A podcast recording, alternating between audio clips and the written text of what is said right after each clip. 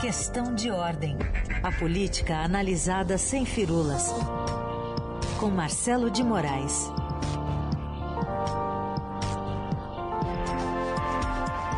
Fala, Marcelo, bom dia. Bom dia, Carolina. Tomei até um susto quando você falou 11 de janeiro. Já tá voando o ano, Nossa, né? Nossa, já, já tá. tá. Já estamos no meio de janeiro. Acabou. Meio Pois é, a gente já está dizendo pelo jeito o ritmo frenético e para a gente que acompanha, por exemplo, política, acho que vai ser um ano bem frenético e, e vamos ver se é rápido também para chegar logo à eleição e acabar com essa, com essa dúvida de como é que vai ser o, o resultado, né, Carolina? E tem Copa ainda. Copa depois. Esse ano a Copa é em novembro. Ah, é verdade. Copa depois, tá certo. É então tá bom. Então a gente vai, vai passar pela eleição lá, né? e vai festejar depois, voltar ao país do, do futebol pois e do é. carnaval. Vamos ver se volta isso aí. Vamos ver. Marcelo, queria entender um pouquinho do o que está acontecendo com o Lula, com o, né, o presidenciável do PT e o próprio Partido dos Trabalhadores, depois de um debate polêmico envolvendo reforma trabalhista, algumas revogações de medidas vistas como liberais e como isso pode influenciar, inclusive, na própria chapa que está se formando em, em torno do PT Pois é, Carolina, eu estava ouvindo ainda há pouco a, a, vocês colocaram a, uns trechos da senadora Soraya Fronic falando sobre essa, esse, esse divã da direita, né? Tem o divã da esquerda também, né? O, o Lula lidera as pesquisas e estava num voo meio que aquele navegação em voo de cruzeiro, muito tranquilo. E aí, é, quando começa a se falar de temas mais polêmicos, e foi se falado da economia, né, de mudanças na economia que Lula pretende, Lula e o PT defendem caso o ex-presidente seja eleito em 2022, e aí virou meio que uma caixa de Pandora, né? Abriu uma, um monte de possibilidades e de propostas que ele está defendendo, o ex-presidente Lula está defendendo, e seus principais aliados, e é, é, algumas são bastante polêmicas, como a revogação da reforma trabalhista, como também é, a revisão de, do processo de privatizações e também o, a proposta de fim do teto de gastos. Então, são medidas consideradas liberais pelo PT e pelo ex-presidente Lula e que estão na, no, na mira para serem mudadas caso o ex-presidente vença. Só que isso causa é, muita, muito debate, muita divergência, porque é, muita gente acha que as propostas podem até não ter tido resultado imediato, mas que têm algum tipo de eficiência.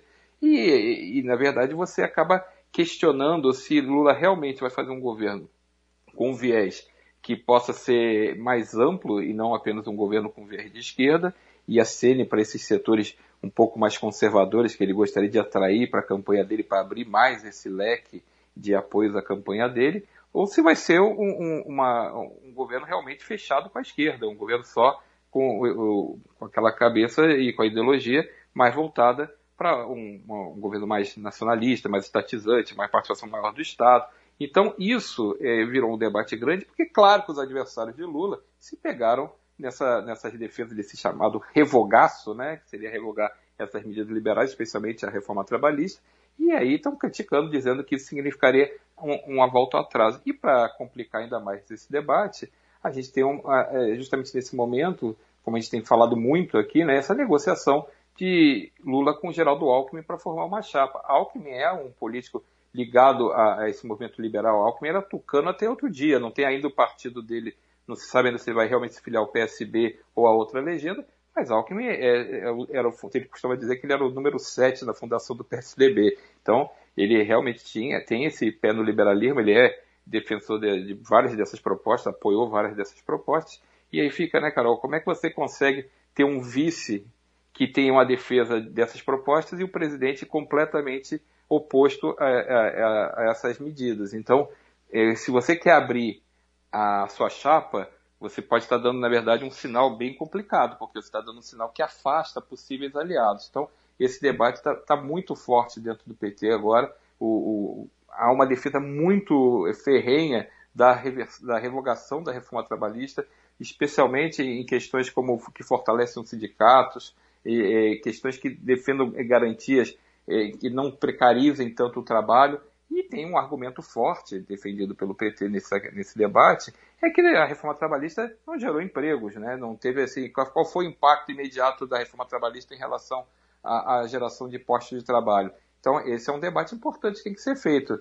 Na minha opinião, acho que o PT acerta em colocar esse debate no, agora, porque você não tem uma surpresa depois. Essa é a proposta que o PT defende para caso seja eleito. E aí vamos para o debate das ideias. Quem é a favor é a favor, quem é contra é contra. Agora, em vez de ficar depois dizendo, ah, a cigana me enganou, não sabia que o Lula ia fazer isso se fosse eleito. Não, está colocado na mesa. Acho importante, inclusive, que os outros candidatos colocassem também na mesa suas propostas. Com esse é, aparecimento desse debate sobre o revogaço, tanto Sérgio Moro quanto João Dória, que são adversários é, diretos do, do ex-presidente Lula, criticaram e foram, ficaram muito é, abertos nesse debate e dizer que não são a favor da, da, revogação dessas medidas. Por exemplo, Jair Bolsonaro até agora não falou nada, que uhum. é o uhum. presidente, e que poderia também estar nessa discussão. Então, tem, é, acho que é um debate importante, é um debate polêmico e que não sei se Lula vai ter muito lucro na, é, trazendo isso para a mesa agora, nessa tentativa de compor alianças. Acho que isso pode ser complicado para ele, né, Carol? É, o, o, presidente Bolsonaro já disse que com muitos direitos você não pode ter é, pode não ter emprego. E o, o ex-presidente Lula hoje deve se reunir com representantes do governo da Espanha para debater essa reforma trabalhista promovida no país em 2012 e a sua respectiva revisão também. É, deve sair alguma. Não se pode negar também que pode ser que o ex-presidente Lula mude mude é, de opinião dependendo da, da, pressão ou não.